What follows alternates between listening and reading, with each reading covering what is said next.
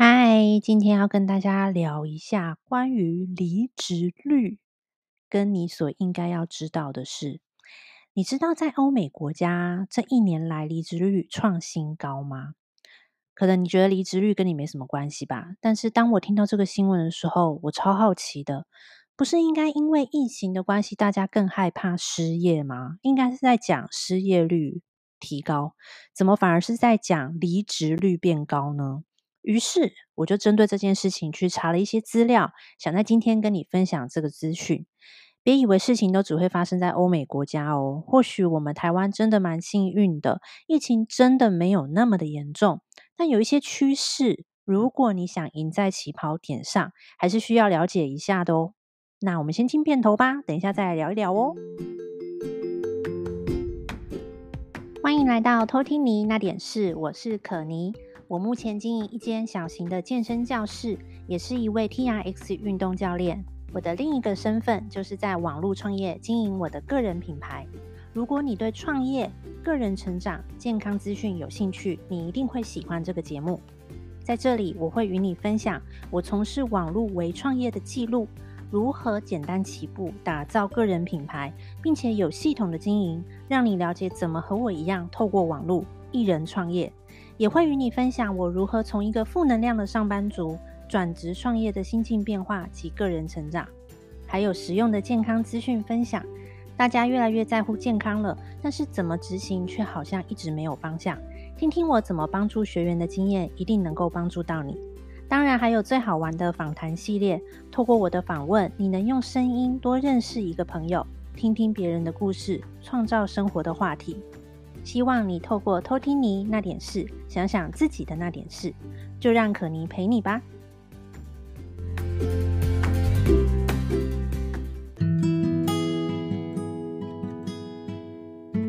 今天想要跟大家聊一下离职率这件事情啊。说真的，我以前也不觉得离职率跟我有什么关系，但是也不知道为什么我在听到这个新闻的时候呢，就是耳朵突然就变得很大。对，很想要了解到底为什么离职率会在二零二零、二零二零年跟二零二一年的时候一直在创新高。那我看的这个新闻呢，是有关于欧美国家的，大概在二零二一年的四月份呢，呃，有一项研究吧，统计大概有百分之二点七的美国人离职。这个记录已经打破了二十年来的记录，超过了二零一九年的百分之二点四。那另外一个统计呢，是说百分之九十五的美国人呢，正在考虑辞掉工作或是要转换跑道。那不止美国呢，大概英国还有一些欧洲国家也有相同的情形。那经济学家其实对于这件。这个表现呢，也感到非常震惊哦，因为这样的现象其实比经济学家预估的要提早了好多年。那会出现这件事情呢，原则上多半是因为嗯疫情的关系。在英国有一个统计就说，每十位员工就有四位想要在大概半年到十呃一年这个期间呢，要来更换工作，而且其中有百分之五十五的年龄介于十八到三十四岁。因为这个吓人的结果呢，英国和美国的学者们就开始对这样子的一个现象做一些很深入的研究。那我们等一下会提到。那之所以会对这个离职率非常有 兴趣，是因为我会觉得，在疫情这段时间，大家不都会觉得好像是很多公司经营不下去，所以可能会有裁员，就会有呃被被之前的风险。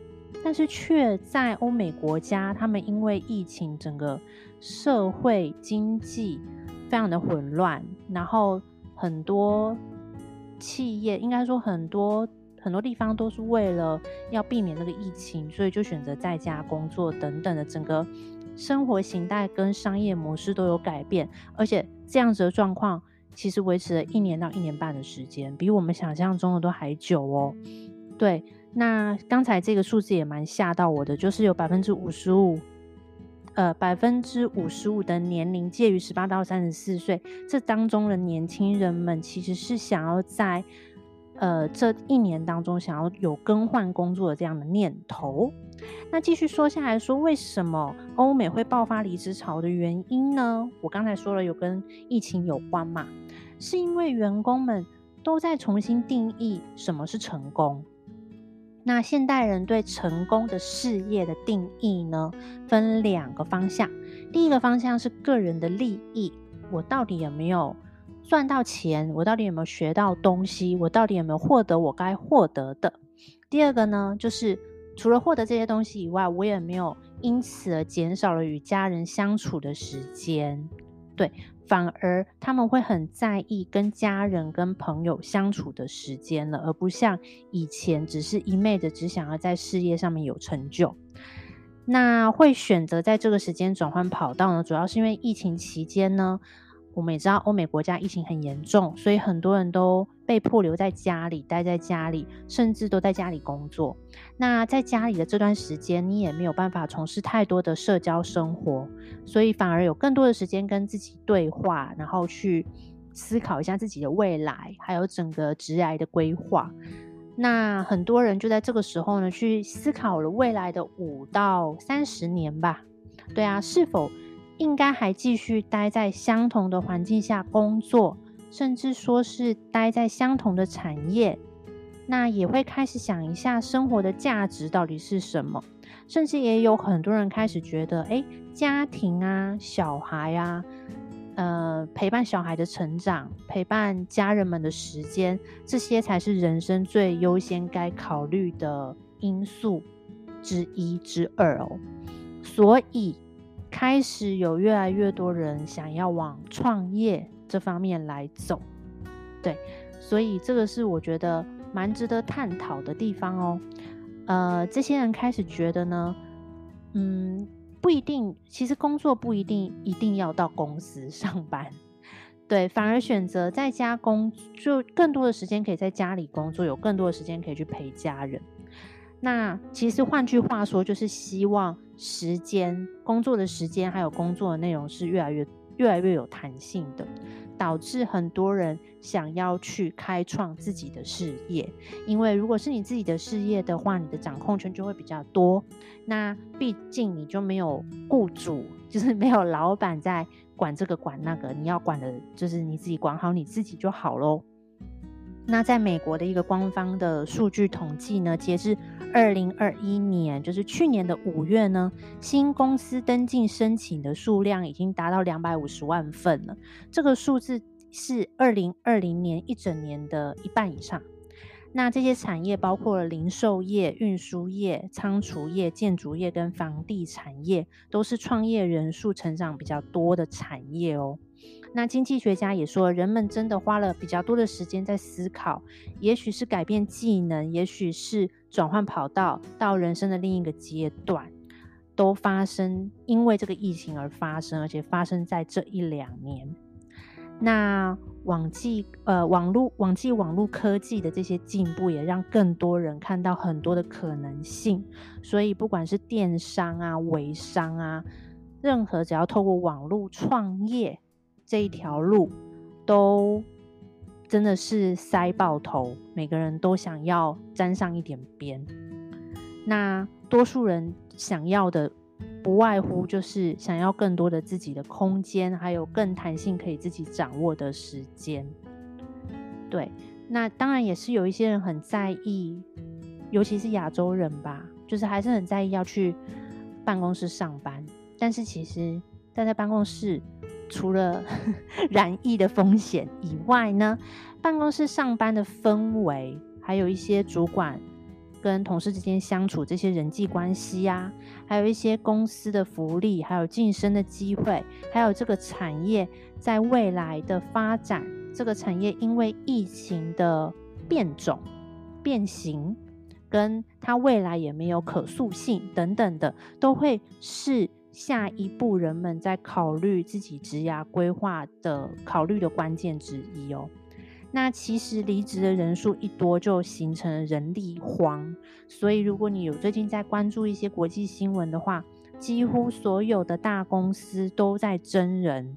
那很多大企业都陷入了没有人才的窘境，因为其实很多人才都出走了，对，然后大企业就会用很高的福利来找人才，但未必找得到。那未必找得到的原因，就是因为他们想要找的这些人才呢，大家的脑子也动得很快。我为什么要被你绑住？对，大家的思维模式已经改变了。那尤其是在国外，他们更是那种呃比较及时行乐型的。对，像你看他们解禁之后，大家就开始不戴口罩出门大群聚啊，然后在沙滩上享受时光，或者在酒吧里面饮酒等等，就是补偿了这一年多来没有。没有大家聚在一起的那种快乐，所以对于呃很多欧美国家的人来讲呢，享受现在，即便下一刻我就要染疫了，但我就是 要把握现在。所以为什么欧美地区有很多的人才荒？我觉得也是这样子的缘故。呃，离职率上升也是这样的缘故哦，因为。大家就会觉得工作事业这件事情好像再也不是我心中最重要的那件事，反而现在有多一点的时间陪小孩，呃，陪家人，跟朋友聚在一起，我觉得这是比较重要的。对，很多受访的群众都是这样回答记者的哦。那反观我们台湾的状况呢？因为台湾的疫情真的没有像其他国际社会，比如说欧洲或美国的国家来得这么大。所以，所谓刚才新闻里面提到这种离职潮，并没有那么夸张。但是，远距工作这件事情，或是 work from home 这件事情，确实有在我们疫情升温的时候，出现在我们的社会里面。那也越来越多人觉得说，哎，其实远距工作就是在家工作这件事情，不是不可行哦，而且确实也可以很正常的让公司运作。所以，其实有很多电商公司或是科技公司啊，也开始在仿仿效国外的公司，直接让员工有更多的弹性上班的工时，那增加居家办公的时数。像我知道有一些公司可能一个礼拜五天，你可以选择两天在家工作，另外三天到办公室，而且这些时间都是可以自己去安排的哦。那当然。绝大多数的台资企业或是台呃台湾，应该说只要在台湾的公司，还是会维持旧有的形态，就是必须要到公司打卡上班。那确实很多现在越来越多的年轻人就在思考，是否应该要选择自由性更高的工作呢？因为他们已经尝到哦之前在家工作的这种。方便性，所以反而越来越多人会觉得说，我被绑在办公室里面的这八小时，确实蛮浪费时间的。那最明显的应该是那些从事外送的人，还有斜杠的人越来越多了。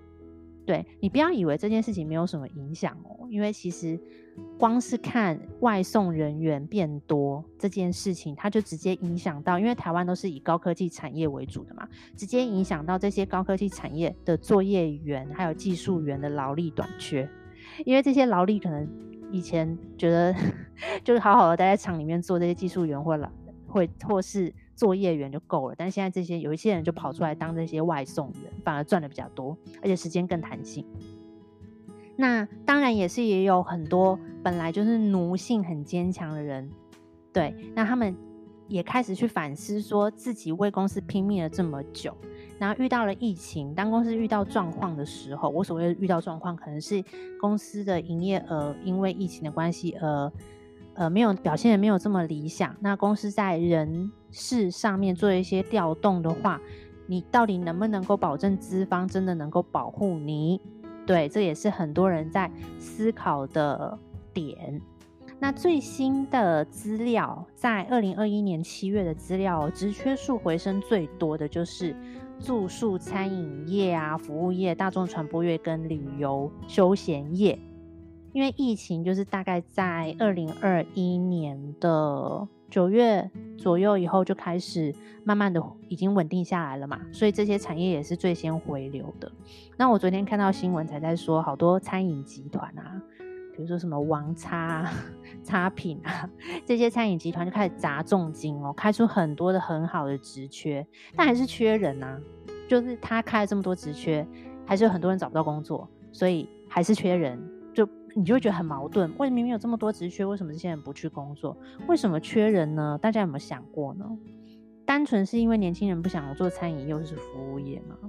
还是说害怕又遇到一个下令疫情升级？那你本来的饭碗是不是就不保了？对，要是我，我就会这样觉得。我现在就是，如果开餐饮业开了职缺，我就去投。结果再过个半年，疫情又有什么变故，然后又升三级，又不能内用，然后我的工作那那是怎么样？公司又要把我资遣嘛，然后我又没工作了。那我倒不如一开始就不要选餐饮业啊！要是我是一个在找工作的人，那我昨天看到一个二零呃二零二一年一零四人力银行的一个统计，他就说这二零二一年就是去年是近五年来更新职缺最多的一年，因为我们不是找工作都会上一零四上面去搜寻，然后去刊登自己的履历吗？二零二一年是这五年来 最多人上去找工作，然后最多。最多人在更新自己履历的一年哦，对，表示大家对于现在目前的职涯规划的不稳定是非常非常的堪忧的，然后整个整个社会的状况其实是非常非常不稳定的，然后再加上一些。一些企业也都在转型哦，就是做一些数位转型。本来这件事情可能需要花十年去完成的，结果因为来个疫情，所以数位转型这个动作呢，就是正在快马加鞭的进行。所以你可想而知，以后有很多工作是会被取代掉的，因为它会被转成线上的模式、自动化的模式，所以人力这件事情会越来越不需要。对，这个也是，如果正在做职涯规划或是。呃，你现在还年轻，你可能二十五、二十六岁，你还要工作好几年，那你可能就要去想一下，你的产业到底在未来有没有竞争力？对，那有一些人我知道，在疫情很、很、很恐怖的时候是 work from home 的，就是在家工作。那我其实访问过很多人，他们就说，呃，其实很喜欢 work from home，就是居家办公的感觉。因为你终于享受到那种上班，你是上班族，但是你时间不被绑住的感觉。比如说你在等客户的回信啊，你就可以趁这个时候，反正也没事嘛。之前在办公室你可能还有一些杂事可以做，但是因为在家里，所以你在等客户的回信的时候，你可能把衣服可以丢到脏衣服丢到洗衣机里面，按一个按一个洗衣键呐，对，然后或是你可以省去一下通勤的时间，再也不用八点半八点就去。搭那个人挤人的捷运，甚至有一些人就说：“哦，我终于可以享受睡到八点半，然后悠闲的吃个早餐，然后看个早上的新闻，然后再打开电脑开始工作。这是工作这么久以来从来没有享受过的福利。然后你可以不用化妆，不用换衣服，不用戴隐形眼镜，就是这种自由的感觉，其实是很多人是很享受的。当最后还要又回到办公室办公，会有人觉得说。”为什么我要这么委屈自己去做这些事？诶，明明就是上个班，为什么要这么多其他的东西？其实这些事情我在家都可以完成啊，为什么就是一定要照着条条框框来做事？所以这就变成很多人愿宁愿辞去工作，发展新的生活，因为就像那些欧美人士一样，大家更重视自己的时间，还有自己与家人相处的时间。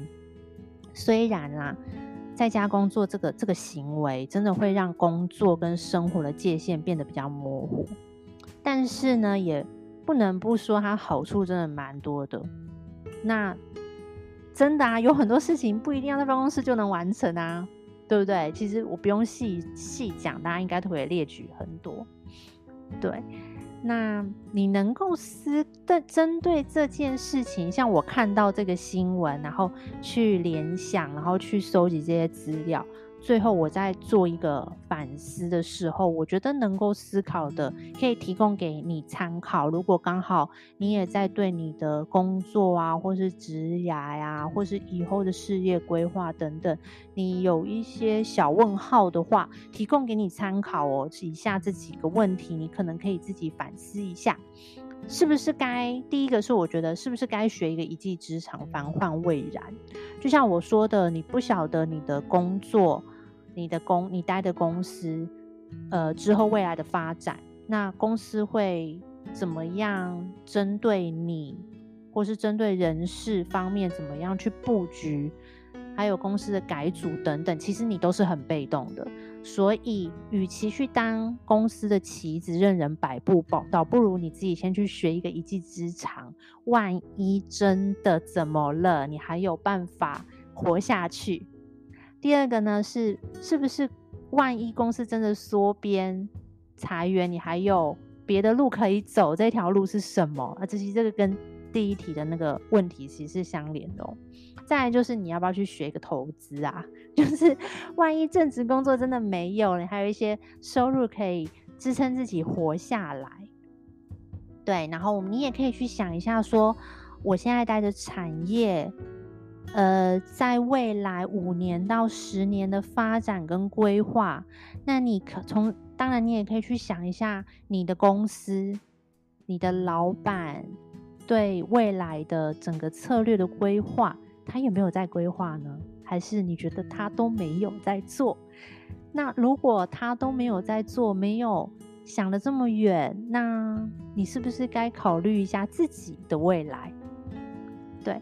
因为这个疫情来搅局，如果你有关注一些国际新闻，虽然台湾真的很幸幸运哦，但我真的觉得不要苟且偷安，因为这个世界的局势是一环牵着一环的。你现在的公司，你所属的产业都有可能跟着这个局势起起落落的。那如果你还是过着很社畜的生活，也要懂得待在哪个体系之下才能安然度日吧。对，如果你现在的公司是没有什么前景。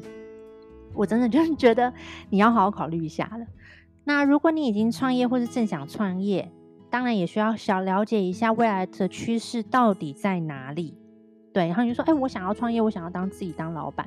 好，那你要卖什么东西？你可能要想一下，你想要从哪边开始？你第一步也是你该想一下的。那我觉得，就是每一个十年都会有一场巨变啦。那我相信你回想十年前的自己所处的环境，你会觉得现在今天所发生的一切是很不可思议的，而且是不可预料的。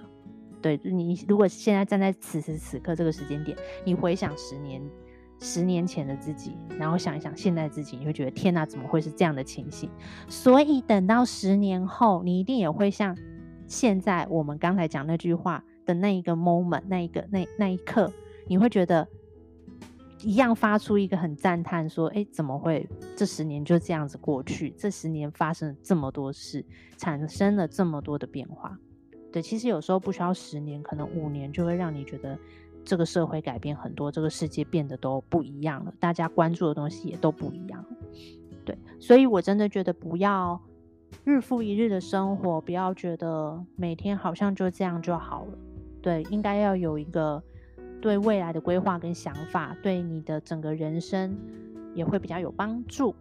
对，今天这一集感觉好像又比较 沉闷了一点点，但是我觉得这是因为看了一则新闻，让我反思到蛮多的，所以也想要拿出来跟大家讨论。那我觉得离职率身高这件事情，其实里面。换言之呢，就是有很多商机的存在。那很多人都已经开始转换跑道了。那你呢？对，所以如果你对自己想要创业，但是想要做一点生意，但却不知道该怎么做，那你想要多方的摄取一些嗯意见，或是你想要听听看有什么未来可以发展的方向。呃，可能有做了一个二零二二年减脂成金网络微创业的这样的分享会，那资讯栏都有相关的连接，我很欢迎大家去参考一下对未来的规划。那最后还有就是我的呃电子书《十六个问题先搞懂，你就会瘦》，对，相信有蛮多人可能过完年以后会需要这本电子书吧，那倒不如先在过年前先了解一下。大概饮食跟运动这两方面在减重相关讯息上面占的比例，这本书里面都有稍微跟大家讲解。那希望可以帮助到你，那也希望今天的 podcast 可以带来你带给你一些些反思，一些些思考。如果你有什么想法，也都欢迎你跟我讨论。那这就是这一集的偷听你那点事，我们下集见喽，拜拜。